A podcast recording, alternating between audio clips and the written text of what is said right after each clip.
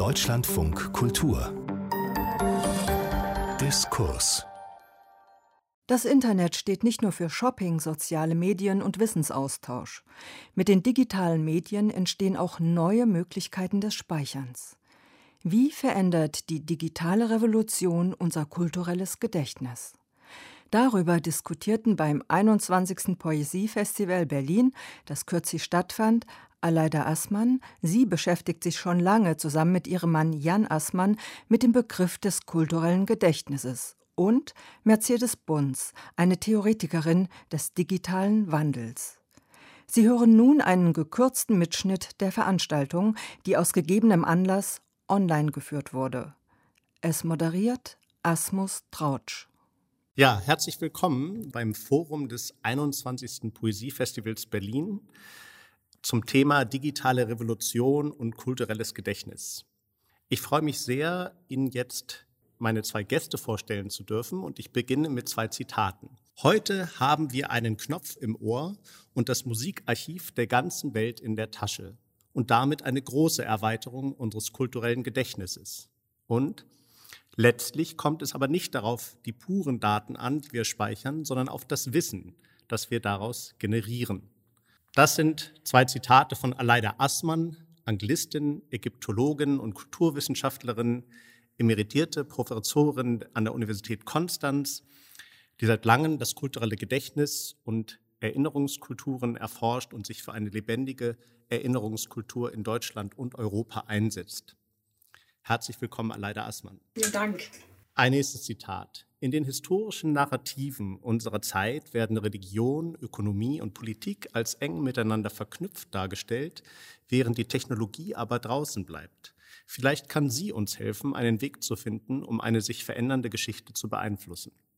Das sind Zitate von Mercedes Bunz, Kulturwissenschaftlerin, Journalistin und Techniktheoretikerin, Senior Lecturer am Department of Digital Humanities am King's College London, die unter anderem über das Internet und künstliche Intelligenz forscht und als Vordenkerin der Digitalisierung öffentlich Stellung bezieht. Herzlich willkommen, Mercedes Bunz. Herzlich willkommen, danke für die Einladung. Wir haben hier nun zwei große Begriffe, die im Titel unserer Veranstaltung stecken. Und Sie haben beide darüber Bücher geschrieben. Es sind also voraussetzungsreiche und durchaus komplexe Begriffe. Aber vielleicht können wir am Anfang einmal kurz kursorisch zu verstehen versuchen, was es beim kulturellen Gedächtnis auf sich hat und vielleicht auch welche Funktion das für die Gesellschaft hat, Frau Assmann. Ja, Gedächtnis ist ein riesiger Begriff. Und zunächst mal verbinden wir ihn ja mit uns selbst, mit unserem eigenen Gedächtnis und vielleicht auch noch mit dem Gedächtnis, das wir miteinander teilen. Ich möchte darauf hinweisen, dass der Begriff von Anfang an sehr uneinheitlich ist. Es fängt mit der Erinnerung an. Wir haben als Individuen sehr unterschiedliche Formen von Erinnerung. Wir haben ein Reservoir, auf das wir zugreifen können, das ist unser Willensgedächtnis. Ich nenne das das Ich-Gedächtnis. Aber dann, das ist das Gedächtnis, in dem wir uns so zurechtmachen, wie wir uns selbst gerne begegnen, möchten und wie wir uns auch anderen gegenüber darstellen. Es gibt aber auch das Mich-Gedächtnis. Das ist ein Gedächtnis, zu dem wir überhaupt keinen Zugriff haben. Da ist umgekehrt. Dieses Gedächtnis hat auf uns einen Zugriff. Das heißt, es wird getriggert durch Anlässe, Gerüche, sinnliche Empfindungen, Orte, Zeiten, was auch immer, Personen. Und plötzlich ist ein Assoziationsmuster da. Dieses assoziative Gedächtnis kann nicht angesteuert werden. Also das finde ich schon mal sehr spannend, dass wir schon bei unserem persönlichen Gedächtnis äh, mit sehr unterschiedlichen Phänomenen konfrontiert sind. Vom Verdrängten und Unbewussten mal ganz zu schweigen. Wie kommen wir nun von diesem Gedächtnis zum kulturellen Gedächtnis? Da ist für uns und unsere Forschung ein Satz ganz wichtig geworden, der das äh, eigentlich sehr genau ausdrückt, was wir untersuchen wollen. Das sind die Semiotiker aus Tartu, Juri Lottmann und Boris Uspensky. Und die haben gesagt, die Kultur ist das nicht vererbbare Gedächtnis einer Gesellschaft, einer Gruppe, eines Kollektivs. Und genau in diesem Sinne haben wir angefangen, das kulturelle Gedächtnis zu untersuchen. Das heißt, wenn es keine Gene hat, dann hat das kulturelle Gedächtnis nicht unbedingt Meme, würde ich sagen, aber es hat Symbole.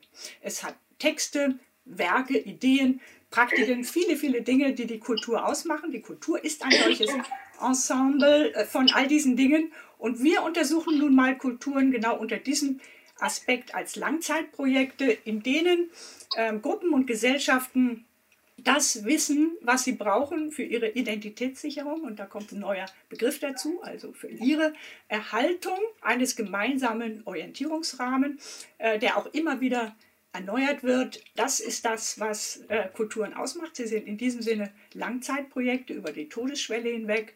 Und äh, von daher eben gibt es eben nachhaltige kulturelle Ressourcen, die wir als Gedächtnis versuchen zu beschreiben. Vielen Dank. Und äh, Mercedes, äh, wenn du jetzt in gleicher Weise dieses große Thema der Digitalisierung oder auch der digitalen Revolution in den Grundzügen beschreiben würdest, was könntest du dazu sagen? Ja, insgesamt ist es ein bisschen zu groß, um es wirklich in so eine Box handlich zu packen. Vielleicht ähm, erkläre ich das lieber ein bisschen in Bezug, was Frau Assmann gerade so schön gesagt hat, dass es also relativ klar ist, dass in den letzten 15, 20 Jahren wir mehr und mehr mit digitalen Medien leben, schreiben, denken und auch erinnern. Das zieht sich ja mittlerweile durch alle Bereiche. Am Anfang, als ich darüber geforscht habe, ging es eigentlich nur um die Information und um den Kommunikationsaustausch. Mittlerweile ähm, sind sehr viele Geräte immer mehr an das Internet angeschlossen. Wir nehmen Sachen auf, wir erinnern anders und wir entwickeln andere Modi von Erinnerungen von Kultur. Und ähm, die sind teilweise sehr neu und teilweise sind es wahrscheinlich, das weiß Frau Assmann dann besser als ich, also ich nehme an, da gibt es in, zu, auch zu älteren Formen des Erinnerns dann wiederum so, zu, dass wir so zurückgreifen auf andere Formen und die digitale Revolution sozusagen ist zum einen Teil eine Revolution, weil das wirklich neue Sachen einbringt. Aber wie alle Revolutionen, den Begriff, den haben wir auch schon öfter in unserer Geschichte gemacht. Da gibt es ja eine eigene Kultur des Erinnerns über Revolutionen. Das ist ja auch nicht ganz neu. Und mit diesen beiden Strängen müssen wir so ein bisschen versuchen umzugehen. Und da ist es zu oft so, dass wir uns so ein bisschen davon wegbewegen, anstelle dass wir das aktiv versuchen zu erforschen und zu verstehen. Es ist ganz interessant eigentlich, dass ähm, der Begriff kulturelles Gedächtnis, äh, den Sie, Frau Assmann, mit Ihrem Mann Jan Assmann zusammen in den 80er Jahren und 90er Jahren entwickelt haben und der sich dann auch wirklich verbreitet hat in den kulturwissenschaftlichen, aber auch in den öffentlichen Diskursen.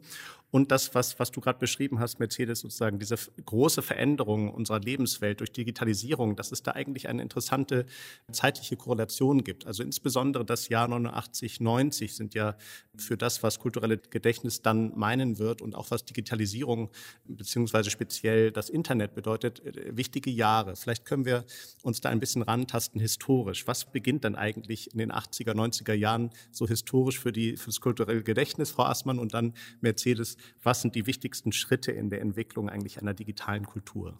Ja, Herr Trausch, Sie haben jetzt schon die Wende angesprochen. 89, äh, 90. Und äh, für mich ist interessant in der Rückschau, ich habe das damals ja alles sehr, sehr alert und bewusst mitgemacht. Bin sozusagen auch Zeitzeugin dieses Wandels.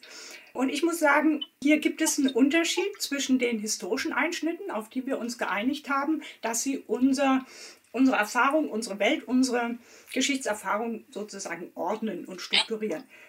Genau das sind nicht die Jahre, die für mich den Wandel ausgemacht haben. Ich fange mal an mit dem Jahr 1979 aber jetzt nicht im Sinne von Frank Bösch, sondern weil da ein Buch von uns erschien, in dem zum ersten Mal das Wort Gedächtnis drauf stand. Und das Buch heißt Schrift und Gedächtnis. Und da geht es noch nicht um Gedächtnis hm, in dem Sinne, wie wir es dann als kulturelles Gedächtnis erst später, fünf bis zehn Jahre später entwickelt haben, sondern da geht es um die Frage der Medialität von Kulturen. Und das ist wirklich, äh, was mich so fasziniert, dass wir jetzt uns gemeinsam mal über dieses Thema Medialität der Kulturen unterhalten können, war unsere Ausgangsfrage. Und die Ausgangsfrage wurde sehr stark angestoßen durch einen Satz, der kam aus Afrika. Und der Satz war von Amadou Hampateba und der sagte, mit jedem Greis, der stirbt, verbrennt eine Bibliothek. Und damit hat er die sogenannten Gedächtniskulturen in Afrika beschrieben. Das, war die, das fing in den 60er Jahren an. Das war eine nachkoloniale Zeit, in der plötzlich wahrgenommen wurde, dass ganz, ganz viel Wissen, was noch oral tradiert wurde, nun plötzlich in der letzten Generation angekommen war. Und wenn das nicht verschriftet wird, ist das alles weg. Und das hat uns angestoßen, überhaupt mal über Verschriftlichung und Schrift als Träger von Erinnerung nachzudenken. Dann kam die zweite Sache, das war Anfang der 80er, das war die Digitalisierung. Und da bin ich tatsächlich auch wirklich Zeitzeugin, denn ich habe meine Doktorarbeit 1977 noch als Typoskript alles auf der Schreibmaschine geschrieben, abgegeben und meine Habilschrift 1992 in digitaler Form. Also ich habe den Transfer von dem einen Medium selbst mitgemacht und natürlich war das eine riesige, aber eben eine stille Revolution, die sozusagen fast unter uns ähm, sich entwickelte, aber uns natürlich sehr stark mit diesem Schriftgedanken neu verbunden hat. Und schließlich dann die dritte historische Wende, die es äh, für uns viel wichtiger war als die Wiedervereinigung, das war der Historikerstreit. Das war 1986, von dem ja im Moment in den Medien auch wieder viel die Rede ist, äh, weil wir gerade überlegen, sind wir in einem zweiten Historikerstreit. Also für mich war das der entscheidende Wendepunkt ähm, historisch für die deutsche Nachkriegsgesellschaft, weil hier plötzlich eine Erinnerung wieder zurückkam, von der man dachte, man hätte sie hinter sich gelassen, durch den Schlussstrich, durch Verdrängungen, durch an den Rand drängen der Zeugen, die natürlich gesprochen haben, aber die äh, plötzlich wiederkamen. Und Mercedes, wie verhält es sich mit der Bewegung Richtung digitale Kultur in dieser Zeit? Um 98, 90 rum entsteht sozusagen, das ist das Internet immer noch mehr oder weniger im Entstehen. Das Interessante ist, dass wir sprachen gerade von Medialität der Kultur. Es gibt natürlich auch eine Kultur des Internets. Und äh, was wir schon vergessen haben, ist, dass äh, sich das Internet in dieser Zeit radikal neu erfindet und neu entwickelt. Wir kennen ja heute das ökonomische Internet, wir kennen das Internet äh, des Shoppings, des Einkaufens und auch der sozialen Medien, wo im Grunde genommen jeder sich selber anpreist. So ist das Internet aber nicht entstanden. Das Internet ist eigentlich, war in den Jahren zuvor, also gerade in den Jahren ähm, 89, 90, Anfang der 90er, eine wissenschaftliche Forschungseinrichtung, die verschiedene Universitäten verbunden hat. Ich selber habe damals an der Freien Universität Berlin studiert und hatte dann einer der ersten E-Mail-Adressen, die noch so sehr kryptisch waren. Man hatte ein Modem, das macht immer diese komischen Geräusche. Und ähm, das es heute alles nicht mehr. Vor diesem Internet der Wissenschaft, in dem sich Computerwissenschaftlern austauschten oder Wissenschaftler ihre Arbeiten zumelden, gab es dann noch ein anderes Internet, das Internet, das von der Militärforschung finanziert wurde. Das bekannteste ist das ARPANET. Es gab aber Cyclad in Frankreich, das sehr bekannt ist.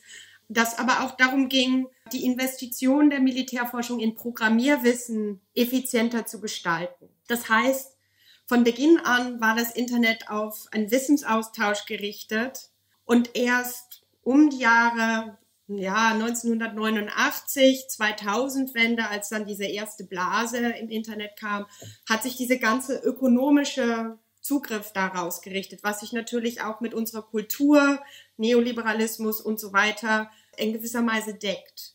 Das ist aber interessant, weil das ist ein Beispiel oder ein Aspekt, eher kein Beispiel, den wir heute oft vergessen. Also wir sehen das Internet als eine Ökonomiemaschine und vergessen komplett, dass es ganz, ganz lange Zeit diese Ökonomiemaschine gar nicht gewesen ist. Vielleicht gibt es ja auch noch eine Chance, dass es in Zukunft noch was ganz anderes wird. Oder ich bin mir ziemlich sicher, dass es diese Chance gibt. Wie beeinflusst denn diese ja immer schneller gehende Entwicklung eigentlich nach den 90er, seit den 90er Jahren der Digitalisierung die Medien des kulturellen Gedächtnisses? Also Sie unterscheiden ja Sicherungsformen der Dauer, also das, was sozusagen bleibt, so dass, dass die, das externalisierte Gedächtnis, das eben nicht, wenn ein Greis stirbt, zugrunde geht, sondern zum Beispiel in Bibliotheken erhalten ist. Und andererseits ähm, repetitive, so Sicherungsformen der Dauer. Vielleicht können Sie das mal erläutern, Frau Assmann, wie sich das jetzt mit der Digitalisierung verändert hat. Ist da einfach nur was dazugekommen oder wurde vielleicht auch was ersetzt?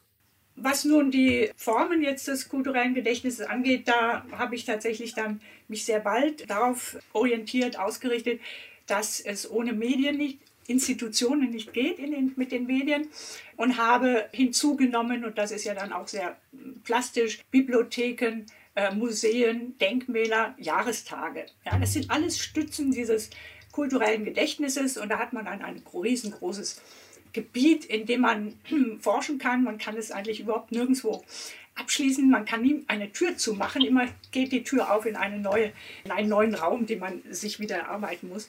Aber das ist genau äh, das Spannende. Und auch hier in diesen Institutionen kann man jeweils sehen, dass die digitale stille Revolution in sie alle irgendwie eingedrungen ist. Natürlich gibt es Monumente, die sehr materiell sind, sehr statisch. Aber auch diese statischen Denkmäler brauchen Formen der Begehung, der Reaktivierung, um sie aus einem Erinnerungsanlass, äh, den Sie vielleicht mal dargestellt haben, wieder in ein Erinnerungsgeschehen einzubinden. Also das ist eigentlich das Wichtigste an diesem Punkt, dass es Speicherungsmöglichkeiten, Sicherungsformen der Dauer gibt, die dastehen, unverändert und fixiert sind und dann aber Praktiken des Erinnerns, die sich darauf beziehen und das alles äh, immer wieder einholen müssen. Ja, Mercedes, wie äh, hat sich äh, Erinnern und Vergessen ja, im Zuge der digitalen Techniken der letzten, letzten Jahre oder 20, 30 Jahre verändert? Es hat sich unglaublich verändert, würde ich sagen. Das Internet spielt da natürlich äh, eine sehr große Rolle und auch die Schnelligkeit, aber auch die Langsamkeit. Und ähm, man hat so ein bisschen das Gefühl, Frau Assmann hat ja gerade gesagt, wir brauchen Medien der Dauer, dass das so ein bisschen gerade ein Problem ist oder Problem sein kann. Wir verlieren Informationen. Wir, also ein großer Teil meiner digitalen Videos aus den Jahren oder, oder es waren keine Videos, Fotos aus den Jahren 2003, 2004, 2005 sind, glaube ich, in der Formatveränderung von Computern und Digitalkameras komplett verloren gegangen man hat zuerst immer das Gefühl, ah ja, digital, da speichert sich alles, da ist alles da, aber gleichzeitig ist in diesem alles ja ein Nichts. Ich habe Freunde, die haben damals ihre Fotos auf die Plattform Flickr hochgeladen, die heute nicht mehr so besonders groß genutzt wird oder die dann irgendwann eine Subskriptionsgebühr eingeführt hat. Und damit waren die Fotos dann weg oder konnten, da konnte man nicht mehr so gut drauf zugreifen. Also es hat was sehr, sehr Fragiles in der Tatsache, dass wir viel mehr erinnern können als früher. Wir können viel einfacher speichern, wir können viel mehr speichern, wir können viel schneller speichern, aber gleichzeitig ist der Zustand dieses Gespeicherten unglaublich fragil, weil das digitale Format an sich sehr fragil ist. Das Einzige, was ähm, ich in meiner Forschungskarriere gelernt habe, ist lots of copies keep stuff safe. Also in so vielen verschiedenen Orten wie möglich die Sachen, die man nicht verlieren will, hinkopieren. Das ist eigentlich auch das, was die Fachleute sagen. Es sieht sehr hilflos aus dann gleichzeitig. Ja, es hat was sehr Hilfloses, dass man dann so denkt, okay, das ist so das, was wir machen können. Aber das ist eine Art, mit der wir leben. Gleichzeitig erleben wir natürlich alle auch und haben viele öffentliche Diskussionen darüber, dass wir heutzutage Sachen erinnern, die vielleicht gar nicht öffentlich erinnert werden sollen. Ich sage jetzt mal, das Privatleben, das öffentlich geworden ist, von Bullying von Schülern zu äh, Sexaufnahmen von Frauen, die dann einfach mit der Öffentlichkeit geteilt werden. Also da haben wir ein Vergessen, was in einem Augenblick der Präsenz zweier Personen oder einiger Personen war, das plötzlich so aus dem kompletten Zusammenhang gerissen wird und ganz woanders präsentiert wird wo dieses Erinnern eigentlich nicht stattfinden sollte. Das ist gleichzeitig ein Problem, das wir haben und mit dem wir auch irgendwie umgehen müssen. Und es gibt ja auch bei Google mittlerweile das sozusagen das Gesetz, dass man vergessen werden kann, dass Google bestimmte Sachen nicht mehr findet. Aber wir leben mit zwei vollkommen verschiedenen, in verschiedene Richtungen ziehenden Strängen, dass auf der einen Seite wir Formen des Erinnerns in Gebieten haben, wo wir sie nicht kannten und wo sie uns verletzlich machen. Auf der anderen Seite haben wir natürlich Sachen, die wir nicht vergessen wollen, die aber nicht mehr gespeichert sind, weil ja, wir wissen, andauernd wird irgendwas abgedatet und mit diesem Update wird die ältere Technologie nicht mitgenommen. Ganz spannend und äh, wirklich sieht man an diesen so klaren Beispielen, wie diese Revolution uns äh, tatsächlich alle im Griff hat, die in den letzten Jahren über uns gekommen ist oder die wir versuchen zu gestalten. Aber eines äh, würde ich vorschlagen, den Begriff Erinnern nicht so allgemein zu verwenden, dass er in alle diese Sätze passt. Ich würde ihn nochmal abgrenzen von einem anderen Begriff, nämlich dem Begriff des Speicherns. Und würde mal sagen, dass Speichern nichts ist, was das Internet erfunden hat oder die digitalen Medien, sondern die digitalen Medien haben eine neue Form des Speicherns äh, erfunden, eine Form des Speicherns, unendlich äh, sparsamer, effektiver, schneller und so weiter ist und sich auch noch, sagen wir mal, gerade exponentiell verbessert ständig, weil auf immer kleinerem Raum, auf immer kleineren Chips immer mehr Informationen zu stehen kommen. Das ist eine riesige Revolution. Aber das Speichern ansonsten ist an sich nichts Neues in der Kultur, denn die Schrift ist ja auch ein Speicher. Wir haben eine, gucken auf eine ungefähr 5000-jährige Schriftgeschichte zurück und die Schrift hat immer gedient als Auslagerung von Wissen was man in den Köpfen nicht mehr mit sich rumtragen wollte. Also man konnte mit Hilfe dieser Auslagerung von Wissen sozusagen äh, Etiketten schaffen durch Beschreibung von Substanzen, die sich länger halten oder kürzer halten und konnte auf dieser Basis so etwas wie eine Vorratswirtschaft entwickeln. Also wirklich äh, das Speichern war eine riesige Erweiterung für kulturelle Zusammenhalt oder Organisationsformen. Aber mit Erinnern hatte das oft noch gar nichts äh, zu tun. Dass wir aber inzwischen so viel speichern können, was wir gar nicht mehr bewältigen, indem wir es nochmal wieder uns aneignen, erinnernd aneignen. Das würde ich dann darauf äh, zurückführen. Und ich habe ja auch gesagt, kulturelles Gedächtnis hat etwas mit Identität zu tun. Das ist eben was anderes als kulturelles Wissen. Da mache ich einen Unterschied. Das Wissen hat sich extrem vermehrt und dann gibt es so schöne Formulierung, wie ich sie gefunden habe in einem Buch von Floridi etwa, der gesagt hat, ja, wir haben jetzt so viel Daten, die Hälfte davon ist Trash, hat er gesagt. The half of it is Trash. Und dann hat er weiter gesagt, the problem is we don't know which half. Das finde ich so schön. genau. äh, hätten wir jetzt die Idee äh, zu sagen, den nehmen wir mal diesen Trash-Haufen und, und äh, sortieren das. Ja, also wir können das nicht mehr sortieren, es können nur noch die Sortiermaschinen sortieren, aber die müssen wir wieder lenken. Auf alle Fälle ist äh, da ein weiterer Begriff einzusetzen, nämlich auch der der Relevanz. Und Relevanz schränkt ein. Erinnern ist immer wieder ein äh, Zurück holen und fokussieren, ein sich konzentrieren, ein aneignen, ein interpretieren, ein deuten. Das sind alles, soweit ich sehe, menschliche Fähigkeiten, hm, die reinkommen müssen, damit wir wirklich von Erinnern sprechen. Für mich also erinnern die technischen Medien nicht, auch Bücher erinnern nicht, Bibliotheken überschreiten ja auch schon immer den Horizont des Erinnerbaren. Aber das Wort erinnern würde ich lieber kleiner halten und beschränken auf diese Formen, in denen es dann noch etwas zu tun hat mit unserem Gehirn.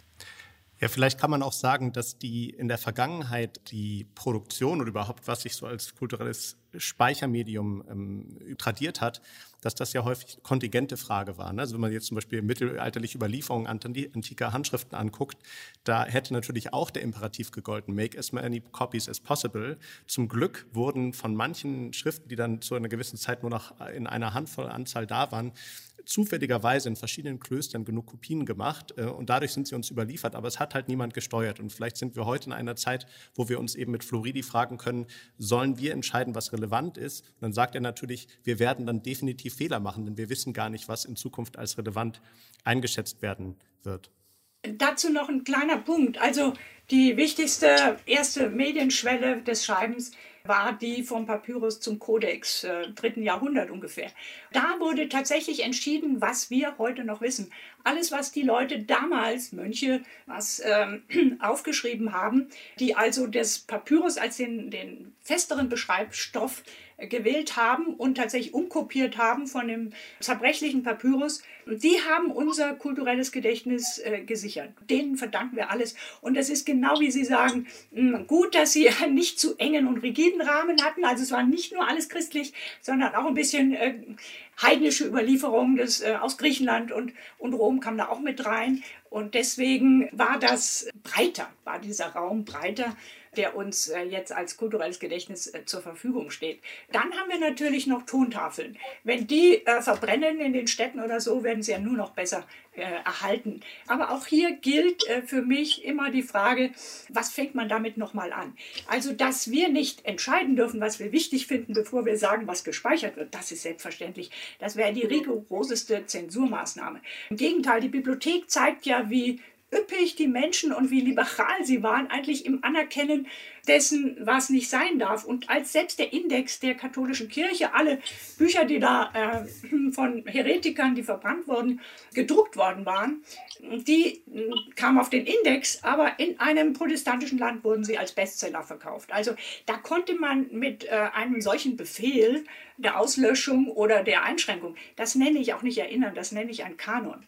Äh, mit einem solchen Kanon konnte man nicht die Menge der Überlieferung steuern, zum Glück und tatsächlich sehr vieles, was wir mh, mm, zufällig wiederfinden, das kennen wir auch aus unserem ganzen Papiermassen, wo plötzlich wieder ein Zettel rauskommt, ist ein Zufallsfund und man freut sich, dass man das noch nicht alles weggeräumt hat. Ja, Mercedes, kannst du auch Veränderungen in den Speicherprozessen, aber dann auch in dem Vorgang des Erinnerns, also des Zugriffs und der Verarbeitung dieser, dieser Speicherungen ähm, beschreiben? Mir sind zwei Sachen aufgefallen, äh, zu denen ich beide gearbeitet habe. Und das eine ist, dass wir die Jahrestage leicht anders verändern. Es gibt im Internet ja diese eigentümlich sehr positive Kultur, obwohl das Internet als was bekannt ist, wo Leute sehr bösartig zueinander sind. Aber wenn wir mal überlegen, als Facebook aufgekommen ist und so soziale Medien, es gibt immer nur einen Like-Button für eine sehr lange Zeit. Das ist heute auf Instagram oder auf Twitter ja immer noch genauso. Und dieses Positive gibt es auch in der Erinnerungskultur, also der Google Doodle, wenn man jetzt mal sagt, Google ist der, sind die öffentlichen Plätze, auf denen wir entlang gehen. Da gibt es ja so eine Jahreserinnerungskultur der Geburtstage ganz oft von bedeutenden Persönlichkeiten. Ada Lovelace, die Mathematikerin, Martin Luther King und so weiter.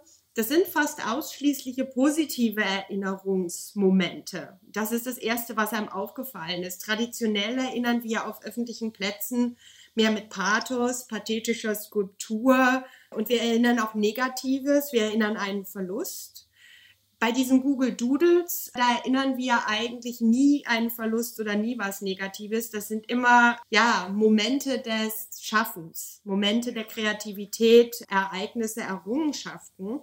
Wir hatten eine großflächige Erinnerung, wir haben bestimmte Elemente erinnert äh, und jetzt können wir viel kleinteilig auf bestimmte äh, Archivmaterialien zugreifen und die benutzen. Das ist halt eine ganz andere Form.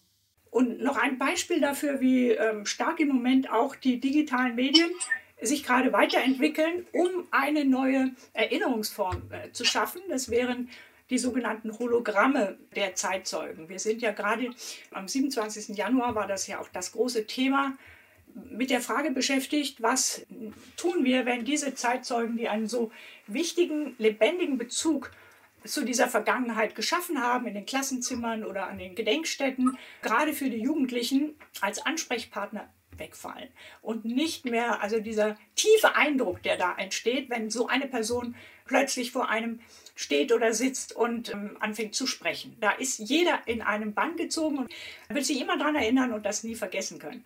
Der Versuch ist nun, diesen, ähm, diese Zeitzeugen in ihrer interaktiven Fähigkeit zu erhalten über ihr Ableben hinaus äh, mit digitalen Möglichkeiten. Und da gibt es schon ein paar Prototypen, die jetzt in, in Berlin zum Beispiel Anita Lasker-Wallfisch, die gerade diese Prozedur über sich hat ergehen lassen. Das heißt, sie hat tausende von Fragen beantwortet, die sind alle gespeichert worden und sie werden algorithmisch so sortiert, dass diese vielen Antworten dann richtig hochgeholt werden, wenn eine Frage eines Schülers kommt. Und das wird mhm. gerade in Berlin getestet. Also Schulklassen gehen ins äh, Technikmuseum und sprechen da eben mit diesem Hologramm oder diesem digitalen 3D äh, mit dieser Simulation der Holocaust-Überlebenden und können mit ihr in ein Gespräch eintreten. Interessanterweise geht ja die Entwicklung der digitalen Revolution und auch die sozusagen Prominenz des kulturellen Gedächtnisses zusammen mit auch einer neuen Aufmerksamkeit für Gefühle, also einer einerseits einer Sensibilisierung, in, insbesondere in der Mittelklasse, aber auch überhaupt einem größeren Diskurs über Gefühle, auch in den Wissenschaften.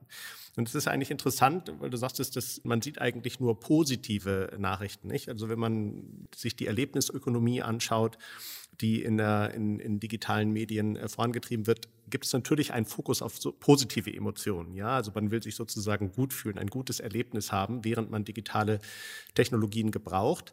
Und andererseits sehen wir natürlich als Problem auch in diesen Echokammern der sozialen Medien ein Hochschaukeln negativer Gefühle, also gerade insbesondere Wut, äh, Zorn, man sieht das jetzt aber auch in der Corona-Epidemie oder in Krisen, durchaus Ängste können sich ja auch verschwörungstheoretisch sozusagen hochschaukeln. Manchmal frage ich mich, ob diese Alternative, entweder man hat wirklich das gute Gefühl oder eben ähm, intensiviert ein schlechtes Gefühl, ob das nicht äh, interessanterweise so diese binäre Logik der Digitalisierung spiegelt, ja, also sozusagen auf der Programmebene. Welche Möglichkeiten für Mischform eigentlich, für Ambivalenzbewusstsein, für Ambiguitätstoleranz gibt es im Digitalen? Also gibt es Möglichkeiten, dass diese Technologie das selbst mit befördert oder ist es so, dass ihre ökonomische und politische Ingebrauchnahme eigentlich immer in eine Richtung geht? Weil das kulturelle Gedächtnis braucht ja eigentlich beides. Ich glaube, was wir ein bisschen oft nicht mitreflektieren, ist, dass das Medium, in dem wir uns am meisten im Internet ausdrücken, ist Schreiben. Und Schreiben hat eine sehr große Bandbreite für Ambivalenz über. Deswegen denke ich, dass da eigentlich sehr viel Platz für die Ambivalenz sein muss.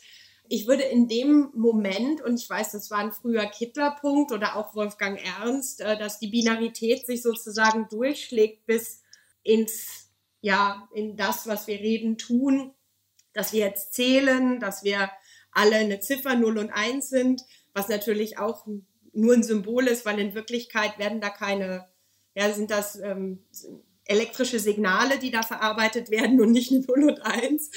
Ich würde davon weggehen und ich glaube, das ist eine zu einfache Erklärung, äh, wo wir wie immer so sehr deutsch auch am Ursprung die Lösung suchen. Ähm, ich würde wirklich sagen, Schrift ist eines der meistgenutzten Medien im Internet. Deswegen ist das Internet auch sehr stark ein Mittelklasse-Medium gewesen, sehr lange, weil sich die Mittelklasse am besten ausdrücken kann und das gelernt hat, sich auszudrücken und darin geschult wurde. Trotzdem gibt es diese Tendenz, von der du gesprochen hast, dass es sehr negative, ja, es ist so eine Flaming hieß das am Anfang, also dass man, dass sich so die negative Tendenz und dass sich die positive Tendenz, äh, dass man nur nette Urlaubsbilder in der besten Position, wie man gut aussieht, oder sich gegenseitig hasst und sagt, wie, was für Idioten der andere ist, immer der andere natürlich. Das liegt natürlich zum Teil auch darin, wie diese Plattformen Nachrichten sortieren und was gesehen und was versendet wird. Und da haben wir, glaube ich, nicht genug aufgepasst und da haben wir auch die Leute nicht genug zur Verantwortung genommen. Also man kann das ganz einfach aufzeigen, dass in den Gesetzen oder so ganz lange war nicht klar, wer soll drauf, wer soll da eingreifen, warum soll da eingegriffen werden. Und ich würde sagen, dass, dass dieser öffentliche Raum so negativ geworden ist, weil wir den nicht reguliert haben und zu schlecht reguliert haben. Und dass das bis heute immer noch ein Problem ist, gerade wenn Leute, bestimmte Journalisten sozusagen investigativen Journalismus betreiben, zum Beispiel gegen rechts und dann sozusagen voll angegriffen werden, ohne dass jemand an ihrer Seite steht. Und da haben wir den öffentlichen Raum, den wir nutzen, um zu sprechen, nicht genug verteidigt scheint ja auch wirklich an der, an der sozusagen Plattformlogik der großen Tech-Industrieanbieter zu liegen. Nicht? Also es gibt ja verschiedene Nudging-Methoden und überhaupt ähm, das digitale Setup, dass man eigentlich dabei bleibt. Ja? Und dann sitzen alle singulär vor ihren Computern und kommunizieren vielleicht in, in bestimmten Threads, aber sie lösen sich nicht davon. Ne? Das heißt, man müsste sozusagen Techniken auch wieder der Rückkehr ins Analoge und sozusagen in die gemeinsame Aktion im öffentlichen Raum führen. Ich würde gerne noch mal auf das Thema, was wir jetzt äh, eigentlich, worauf unser Gespräch schon zugelaufen ist, so ein bisschen die Frage, wie verhält sich eigentlich Pluralität, also Vielfalt von individuellen Positionen, die durch die Digitalisierung gestützt wird, mit so sozialen Kohäsionskräften oder auch eben Verbindungen. Also man, man kann ja sagen, dass durch die vielleicht sogar auch teilweise durch die Userzentrierung der Plattformen durchaus eine Voraussetzung da geschaffen wurde, dass sich auf eine demokratischere Weise viele artikulieren können. Sie können sozusagen ihre Erfahrungen teilen, ihre Erlebnisse teilen, sei es auf Facebook, Instagram, Twitter, wo auch immer, auch in Blogs natürlich, in Kommentaren, unter anderen Beiträgen. Und insofern haben wir eine, ja, eine Fülle an Perspektiven, die eigentlich gar nicht sozusagen überschaubar ist von irgendeiner Institution oder irgendeiner Warte aus. Das geht ja einher auch sozusagen mit einem Prozess der Erosion traditioneller Identitätsanker. Ne? Also wir haben de facto eine pluralistischere Gesellschaft, gegen die dann wiederum nationale, nationalisierende Tendenzen von rechter Seite anzugehen versuchen. Und meine Frage wäre so ein bisschen, ist das vielleicht eine, eine Chance der Digitalisierung? Also wenn wir sagen, das ist ein Prozess, den wir eigentlich erst im Laufe der Zeit verstehen, welcher Nutzen, welche auch politische und gesellschaftliche Funktion er für uns haben kann, dass wir sagen, ja, wir, wir müssen vielleicht Formen des Zuhörens, aber eben auch natürlich auch der Selbstartikulation in einer pluralistischen Gesellschaft schaffen. Wird das dadurch unterstützt und hat das dann Konsequenzen für vielleicht ein kulturelles Gedächtnis, was eher sozusagen so auf soziale Kohäsion, also ein gemeinsames Erinnern, eine, eine gemeinsame Geschichte zielt? Also ich sehe da eine, eine Schwierigkeit, weil wir auf der einen Seite durch die digitalen Medien jetzt ausgestattet werden und äh, Tools bekommen, Chancen haben, so etwas wie Global Citizens auszubilden. Also das ist ja, geht ja über Grenzen, das ist das Entscheidende.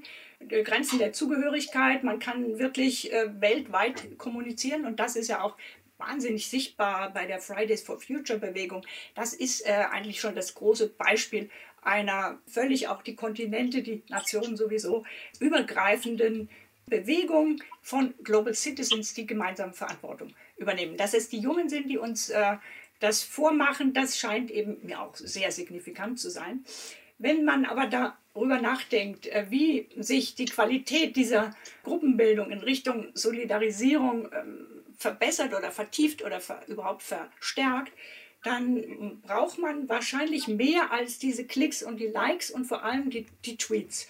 Die Tweets haben eine gewisse Dynamik und sie eignen sich wahnsinnig gut, um die Sau rauszulassen oder, oder einen Impuls abzuliefern.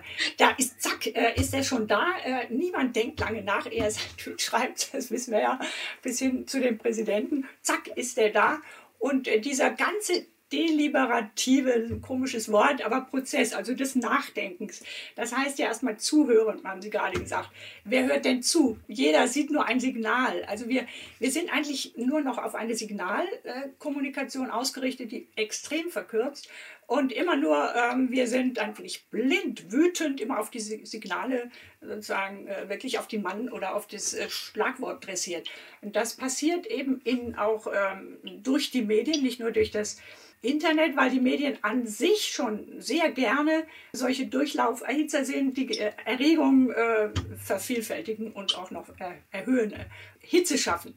Also wo kommt die Kühle her? Und äh, da würde ich sagen, ist es wichtig, dass man eben auch andere Formen der Kommunikation erhält, in denen na, der wir nicht alles auf diesen Augenblick ähm, reduziert wird, diese Instant äh, Communication, dieser, dieser Augenblick, in dem alles sich dreht und wendet, sondern indem man wieder Zeitfenster hat, um über etwas nachzudenken. Und das, was man heute noch nicht äh, verstanden hat, vielleicht übermorgen hm, begreift, wenn man einem anderen noch zuhört. Also eine dialogische Form von Demokratie, in der dieser Zeitrhythmus entschleunigt wird. Das, das wäre wichtig, aber es geht irgendwo gegen die Natur, wenn ich sage, oder die Logik der sowohl der Printmedien als auch der digitalen Medien. Und ähm, bei dem, nochmal bei der Frage, letztlich, wie gestalten wir eigentlich ähm, diesen technischen Wandel? Das ist ja die Grundfrage ähm, Ihres wunderbaren Buches.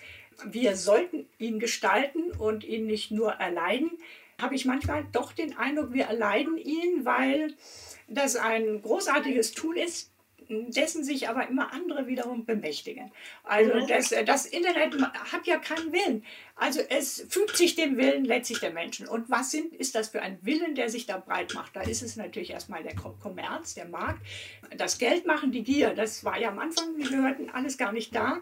Aber das, die, die Gier der Menschen hat ganz schnell gemerkt, da hm, ist ein großes Betätigungsfeld. Und jetzt wissen wir, was das bedeutet, wenn überall Werbung aufpoppt, äh, man nicht mehr richtig lesen kann, also diese Ruhe der Besinnung schon gar verloren ist, aber auch Bezahlschranken überall eintreten und man nicht am Stück kontinuierlich sich überhaupt mit einem Gedanken auseinandersetzen kann. Also das ist eine Gier. Aber es gibt noch mehr Leidenschaften. Das ist jetzt vielleicht die Verschärfung des Gefühls, über das wir auch sprachen, das beim Erinnern wichtig ist. Die Menschen haben Leidenschaften.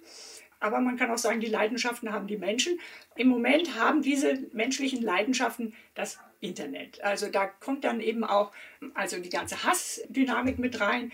Dazu gehört natürlich auch äh, die Neonazi-Kultszene, die sehr stark durch Musik wunderbar im Internet sich verbreiten kann. Aber letztlich dann auch noch die, die ganz dunklen Bereiche der, der Kriminalität, der Kinderpornografie. All dafür ist das Internet auch wunderbar geeignet, Und da sehe ich wirklich nicht nur einen Unterschied zwischen der Rechtsprechung in Amerika oder in, in Deutschland, sondern überhaupt eine generelle äh, Hilflosigkeit, wie man das äh, überhaupt noch irgendwie eindämmen kann ich finde, das haben Sie sehr schön beschrieben. Das könnte ich auch nicht besser beschreiben. Also dieses Pluralistische, was wir ja einen positiven Begriff erstmal finden, wenn wir so über das Wort nachdenken, das dann gleichzeitig auch diesen dunklen Boden hat von Kriminalität, Kinderpornografie, von rechten Hetzparolen und so weiter. Und auf der anderen Seite diesen Austausch, ähm, Frau Aßmann, das haben Sie ja auch in einem Ihrer Texte geschrieben, also dass es jetzt ein äh, nationenübergreifenden Dialog gibt, den es früher nicht so gab. Und der ist, glaube ich, ganz viel durch das Internet, aber auch durch das Flugzeug, muss man dann auch sagen, oder die Eisenbahn sozusagen betrieben worden. Und ich glaube, also was wir immer suchen ist, wir versuchen immer die Technik als das bedeutet das. Und das funktioniert einfach nicht. Also das Internet ist ein Push, damit wir pluralistischer werden. Es ist aber auch was, was diesen Pluralismus in den guten und negativen Formen abbildet. Also ich meine, in gewisser Weise kann man natürlich natürlich sagen, das Internet hat uns geholfen, damit wir diesen nationenübergreifenden Dialog, der ja schon viel älter ist, also ich habe in meiner Schule weit vor dem Internet bin ich zur Brieffreundschaft mit einer französischen äh, Schulfreundin, ähm, die dann später meine Freundin wurde, angehalten worden und so. Also diese Techniken des nationenübergreifenden Dialogs, die haben wir ja schon länger und die sind, glaube ich, auch ganz wichtig. Durch das Internet und die Globalisierung ist es natürlich so stark geworden, dass dann der, die Nation erstmal wieder auferstehen konnte, die ja ganz lange Jahre vollkommen uninteressant war. Und ähm, das, was uns heutzutage so schwer fällt, ist, glaube ich, dass wir keine kulturelle Ordnung mehr schaffen können. Wir können nicht sagen, Globalisierung ist schlecht, wenn es dann Friday for Futures ist und Klimakatastrophe was ist, wo wir denken, da müssen wir als globale Bevölkerung was dagegen machen. Eine Nation reicht nicht. Diese Komplexität, mit der umzugehen, ist, glaube ich, was, ja, was uns alle herausfordert und was unglaublich schwierig ist.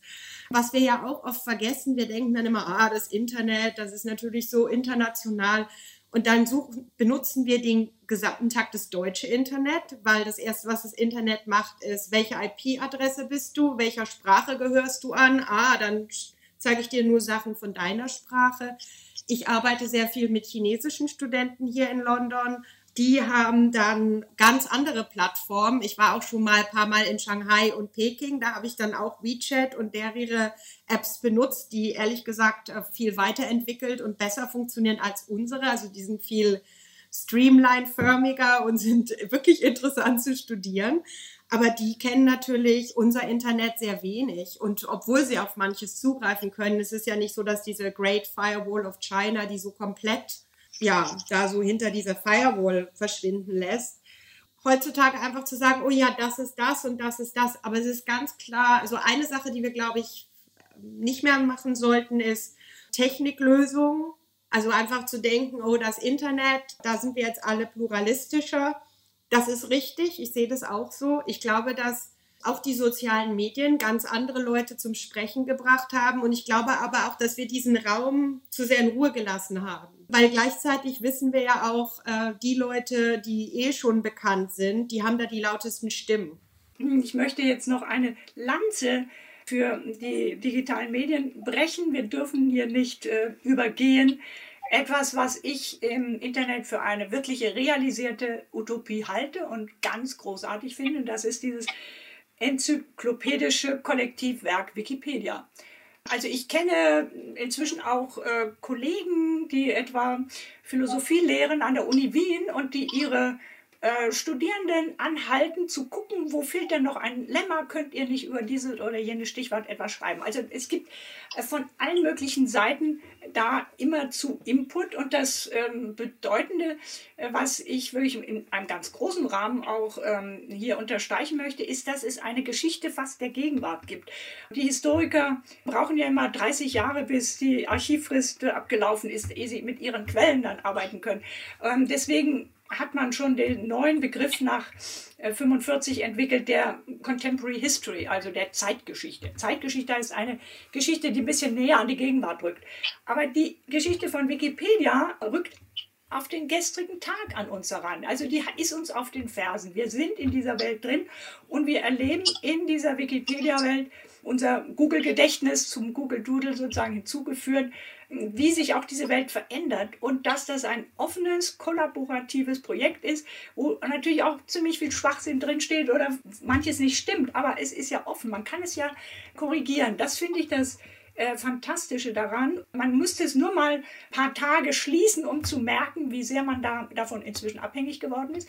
Wobei ich aber auch wichtig finde, dass ähm, Wikipedia sprachperspektivisch ist. Also es ist völlig multiperspektivisch, weil in jeder Sprache gibt es andere Artikel. Mir aufgefallen, ein Kollege, ein, ein Tübinger äh, Theologe, mit dem ich äh, zusammenarbeitete, Jürgen Moltmann, habe ich mal seinen Artikel in Deutschland gelesen. Und dann guckt man sich die englische Version an das sind das vier Seiten und da gibt es lauter Follower, die jeden Morgen mit einem Moltmann-Zitat aufwachen. Diese Unterschiedlichkeit auch der Inhalte, dass sie durch die Sprachen anders gebrochen sind und natürlich mit China, da haben sie ja wahnsinnig spannende Erfahrungen, äh, dann auch alternative Welten konstruieren. Das gilt natürlich auch für Russland. Also das ist kein universales Menschheitsgedächtnis, es ist wirklich aufgeteilt, aber es ist als äh, Projekt, äh, finde ich, ganz, ganz, ganz großartig. Und die Frage ja, was uns noch verbindet, äh, wird natürlich auch immer stärker angesichts der Fragmentierung. Wir haben das Wort Fragmentierung noch nicht erwähnt, aber das kommt meistens als erstes, dass sich ja die Gesellschaften jetzt irgendwie zerbröseln und äh, auseinandergehen.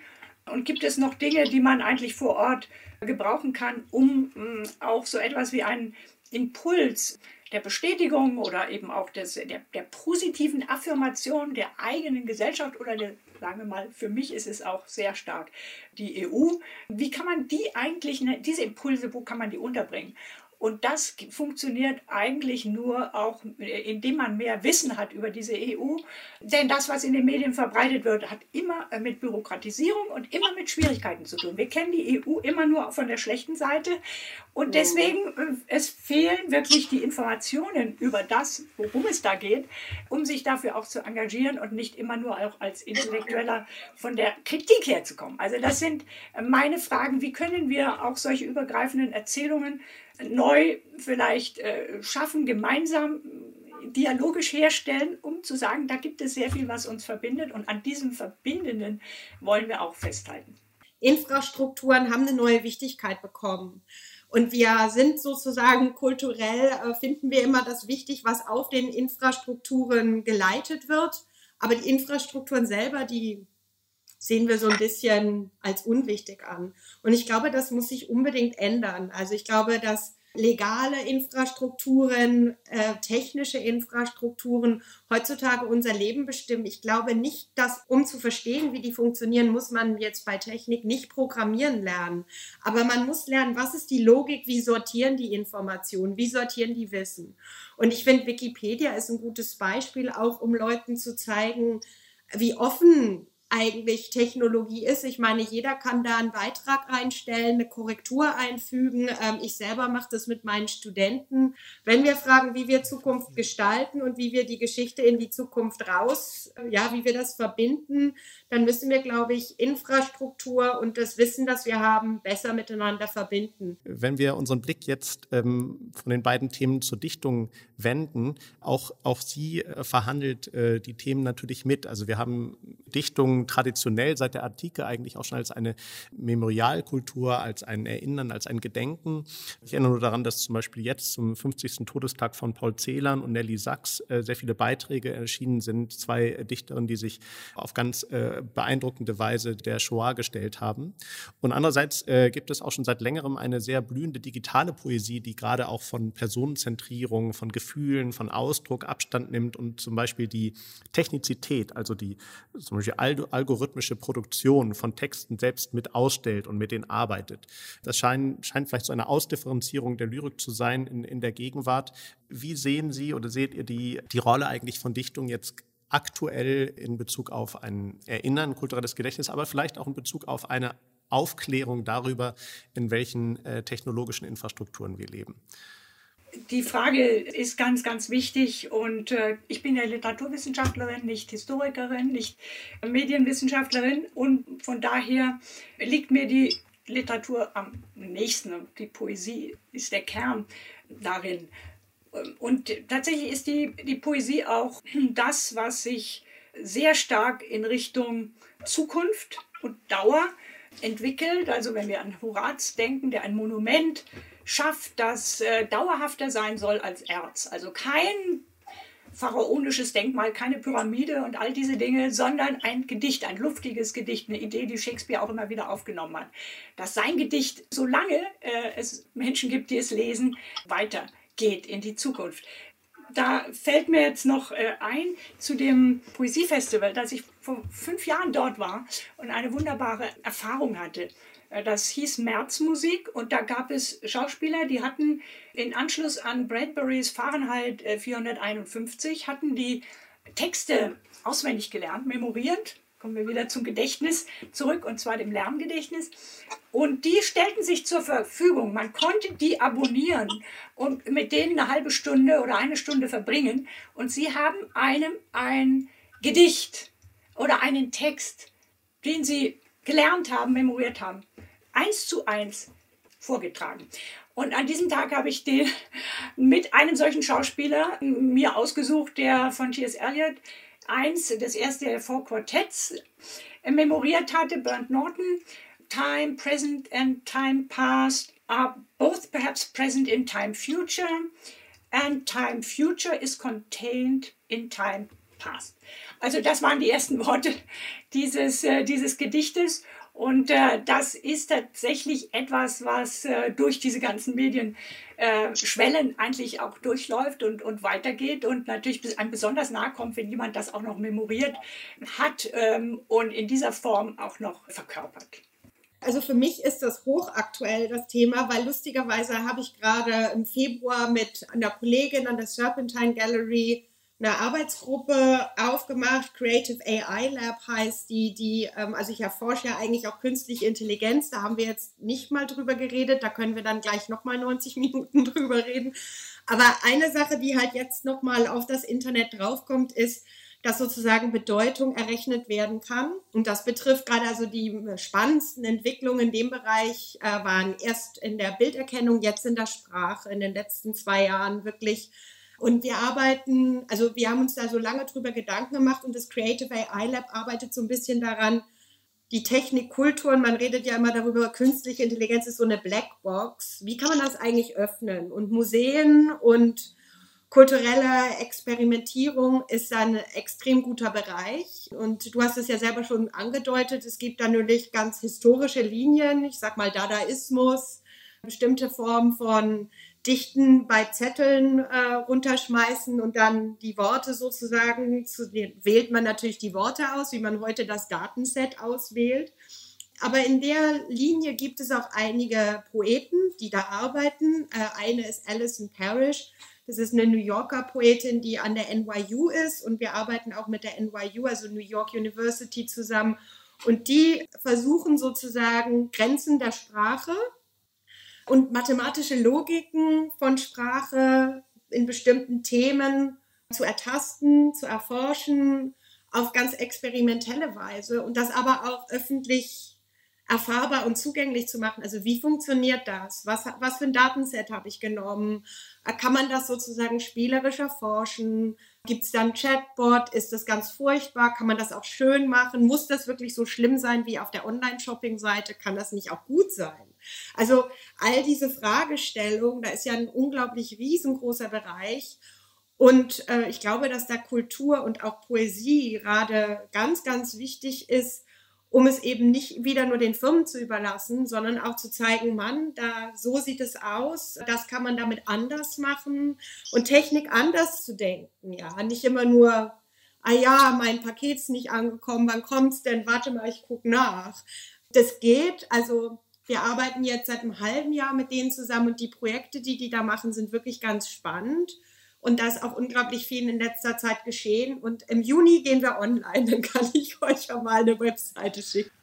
Wunderbar, die werden wir dann auch gerne den Zuschauerinnen und Zuschauern zur Verfügung stellen. Und ich sehe, wir müssten eigentlich weitersprechen oder müssen uns am besten bald wieder treffen zu einem Gespräch, auch über neuronale Netz, über Deep Learning, Machine Learning und vielleicht auch über die Frage, wie wir aus einem Perspektive Futur 2 vielleicht später diese Zeit memorieren werden, sozusagen ein Gedächtnis äh, des beginnenden Anthropozäns. Also es gäbe noch sehr viele Themen, aber jetzt sage ich erstmal ganz herzlich Dankeschön, liebe Aleida Assmann, liebe Mercedes Bunz, äh, für das Gespräch beim Forum des 21. Poesiefestivals Berlin und wünsche alles Gute. Ganz herzlichen Dank meinen wunderbaren Gesprächspartnern. Von mir auch.